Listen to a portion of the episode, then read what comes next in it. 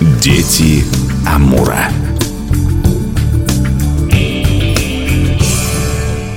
У микрофона Анастасия Магнус. Здравствуйте. Мы открываем первую в году программу из цикла «Дети Амура» в студии Евгений Бурдыга. Багдафи, дорогие мои радиослушатели, что в переводе с удгейского означает «здравствуйте». Я напомню, что вы исследователь Дальнего Востока, уже побывали у нас в студии и в качестве музыканта с группой Мангбо не так давно, хотя кажется год назад. А сегодня мы начинаем с такой приятной темы, как подарки. Я думаю, сейчас это все очень актуально, все ходят друг к другу в гости, поздравляют друг друга, обнимают и так далее. У коренных народов тоже так было заведено заведено. Мы поговорим вообще о теме подарков. Что же дарили, когда, что было нельзя дарить. Вообще у коренных малочисленных народов Преамурия нет такого понятия, как дарение подарков, вот именно в обычном понимании слова. То есть они не привыкли дарить и получать тоже подарки, не привыкли. Если даже они и дарятся, то они наполняются сакральным религиозным смыслом. Можно привести пример рождения ребенка. Давайте так и начнем с самого рождения. Да, Ему конечно. Принято что-то дарить. Допустим, принято дарить какие-то игрушки. Это может быть и акуан, традиционная нанайская куколка. Мы уже о ней говорили в одной из передач. Это такая куколка, которая изображается исключительно только со спины, лица ее не видно. Это и когти разных животных, стружка из таких сакральных и священных деревьев, как черемуха. То есть все наполнялось чем-то таким, что должно было помочь ребенку в его становлении состоянии как э, взрослого человека. Отпугнуть злых духов и укрепить его здоровье. Все верно. Впоследствии уже, когда русские приехали, я знаю, дарили куски ткани. Даже сами русские при рождении ребенка у другой семьи, у Нанайской, например, когда они рядом жили, они приходили и приносили куски ткани. Ну, то есть то, что было ценно,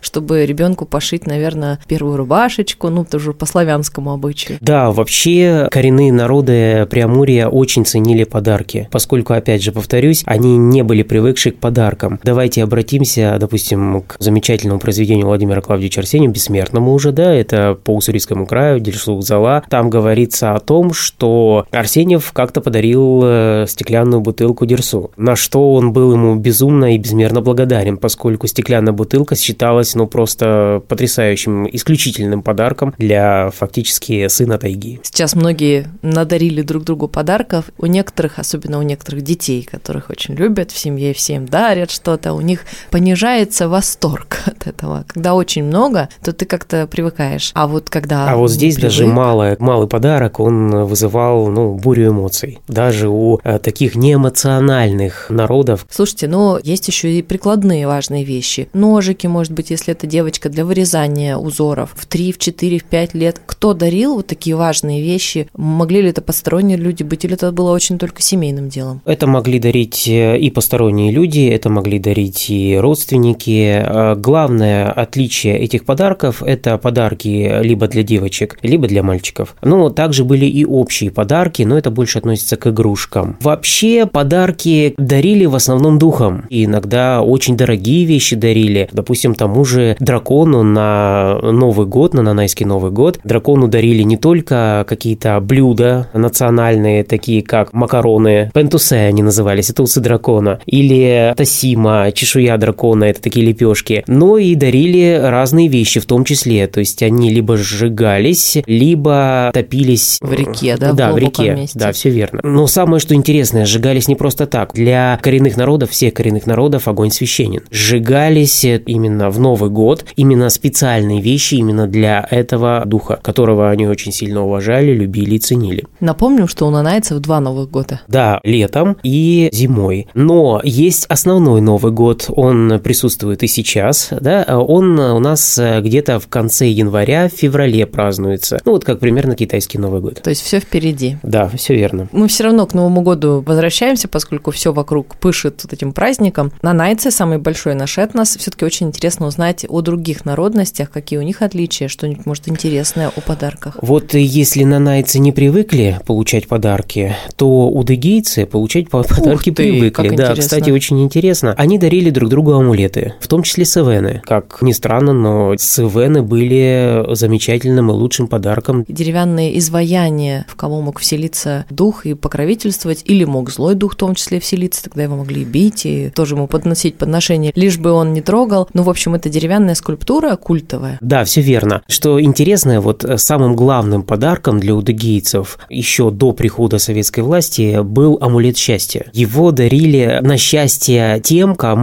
питали какие-то чувства. Он изображал, вот этот амулет счастья, он изображал солнце. Круглый пыл? Да, все верно. Они не сохранились в большинстве своем. Кое-какие письменные свидетельства о том, что вот такие амулеты дарились, они есть. Еще дарили удыгейцы камешки. Камешки не простые, а именно с отверстием. Они тоже считались амулетом счастья, олицетворяли собой не только солнце, но и луну. Ух То ты. есть э, некоторый такой, с позволения сказать, инь-янь. Куриный бог, как мы сейчас называем. Как э, странно, они так близко, нанайцы и удыгейцы, а вот у одних нет этой привычки, а у других есть. Может быть, это из-за близости к Китаю? Возможно. Возможно еще то, что удыгейцы больше были изолированы. Нанайцы имели хоть какие-то связи, допустим, с китайцами, с русскими, которые пришли сначала на Амур, а не в сам Уссурийский край, не углублялись вглубь. Мы начали с рождения, важный, понятно, период э, вообще у семьи. Получил ребенок подарки, немного подрос, получил уже подарки гендерные, девочка, вот один, значит, первый нож охотничий мальчик получает, девочка свой этот маленький ножик для вырезания узоров, ну и так далее. И они идут-идут, наступает следующий очень важный этап в жизни человека, пора сватовства. Ну, там Мгм. точно без подарков нельзя. Конечно, свадьба стоит на первом месте по подаркам. Но скорее это не подарки, это больше некая плата за то, чтобы обзавестись женой. Видите, мужчины, как сейчас Подарки были в основном утилизационного бытового характера. Подарки из железа обязательно должны были иметь место. То есть это котлы, это какие-то наконечники стрел, копий. Это было очень дорого на момент конца 19-го, начала 20 века. Я уже не говорю о вообще полностью 19 или 18 или еще дальше углубляясь века. То есть это было очень дорого. К тому же дарили ткани, дарили то, что действительно понадобится более в быту, нежели чем вот э, в каких-то сакральных или универсальных целях. Вот у меня вопрос был интересный, товарищ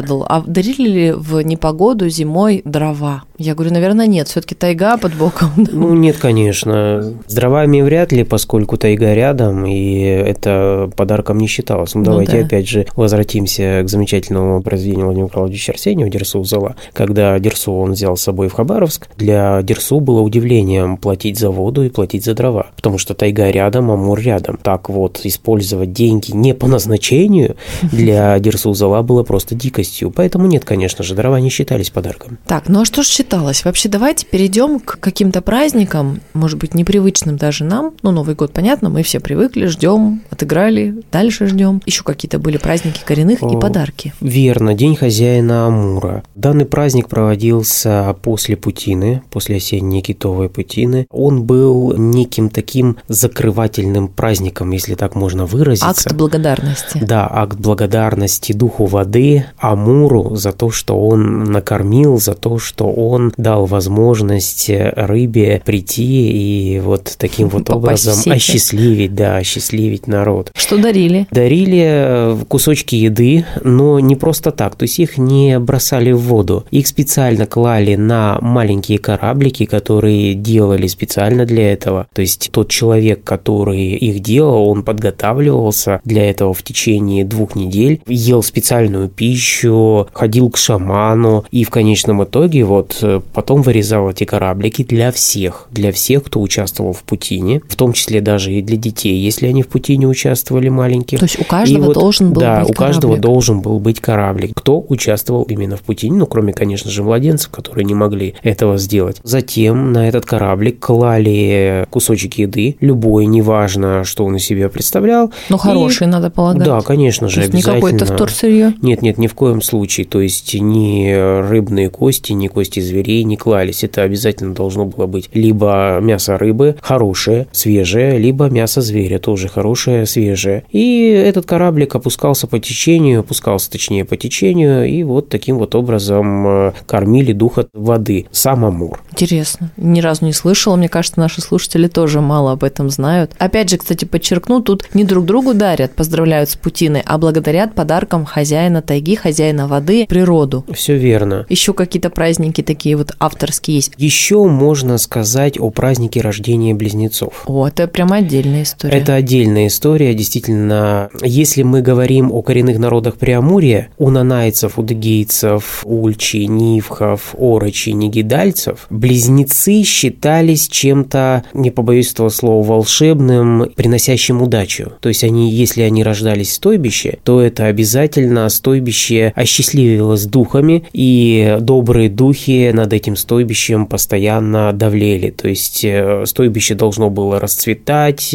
всегда должна была быть рыба, всегда должно было быть мясо. Так вот, когда рождались близнецы, им дарили самые дорогие подарки. То есть мы уже в этой программе говорили, да, что обычному ребенку дарили когти животных, стружку черемухи и тому подобное. Здесь же дарили самые дорогие подарки. Такие подарки не дарились даже на свадьбу. В частности, если в стойбище был китайский шелк, допустим, то он обязательно дарился семье, в которой родились близнецы. Даже если это был невесты шелк, который она должна неважно, была на свадьбу. Неважно, близнецы были превыше всего. Ну да. Наверное, нефритовые тоже украшения. А, и да, если дорогое. таковые имелись. Если таковые не имелись, снаряжалась целая процессия куда-то в город, а если мы говорим сейчас уже о конце 19-го, начале 20 века, или в какие-то большие поселения, где могли торговать ценными вещами. То есть туда снаряжалась целая процессия, и вот э, там покупались эти вещи, иногда в три дорого даже, за шкурки, естественно, соболей, и затем э, подносились близнецам семьи близнецов. Это считалось действительно приносящим большую удачу. Но не у всех коренных народов Преамурья близнецы считались приносящими удачу. Да, у ивенов и венков. У венов и венков они были олицетворением злых духов и в основном э, старались близнецов разделить. То есть они не должны были встречаться. Таким образом они спасали свои стойбища, свои семьи от каких-то бед. И, естественно, конечно же, подарки в этом случае не дарились. Жалко-то как-то. Да, не дарились. Вообще тема подарков, как мы сейчас ее представляем, это упакованный какой-то сюрприз, что-то приятное. Это уже все-таки новодел. Как правило, и сейчас тоже чуть-чуть сохраняется, это вещь полезная, без всяких там приукрашиваний. И каждый знал, в принципе, что он получит. Девушка, подрастая, понимала, что это будет украшение или что-то для рукоделия. Юноша, что это будет что-то для охоты, для рыбалки, если у коренных народов говорить. Ну и так далее. Можно было это понимать. То, что сейчас у нас происходит, вдруг внезапность под елочкой, этого, конечно, не было. Но при этом праздники все-таки были. Все равно люди старались друг другу сделать сюрпризы, приятное, и пели, и столы праздничные были. Все это тоже сохранялось. Поэтому, когда мы вот в программах вспоминаем о традициях, они кажутся вообще не такими забытыми, не нашими, такими несовременными, а при этом очень много похожего. Будем подводить итоги? Будем. Да, все верно, я с вами абсолютно согласен. Дело все в том, что подарки – это всегда хорошо. Это всегда вызывает бурю эмоций. Ну, даже если и не бурю эмоций, то всегда это приятно. Дарите подарки, несмотря на ни на какие даты, которые как будто бы прошли. Есть повод э, всегда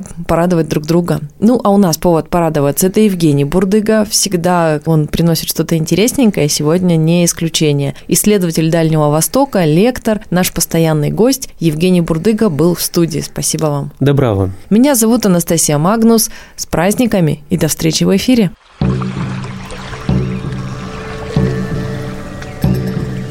Дети Амура.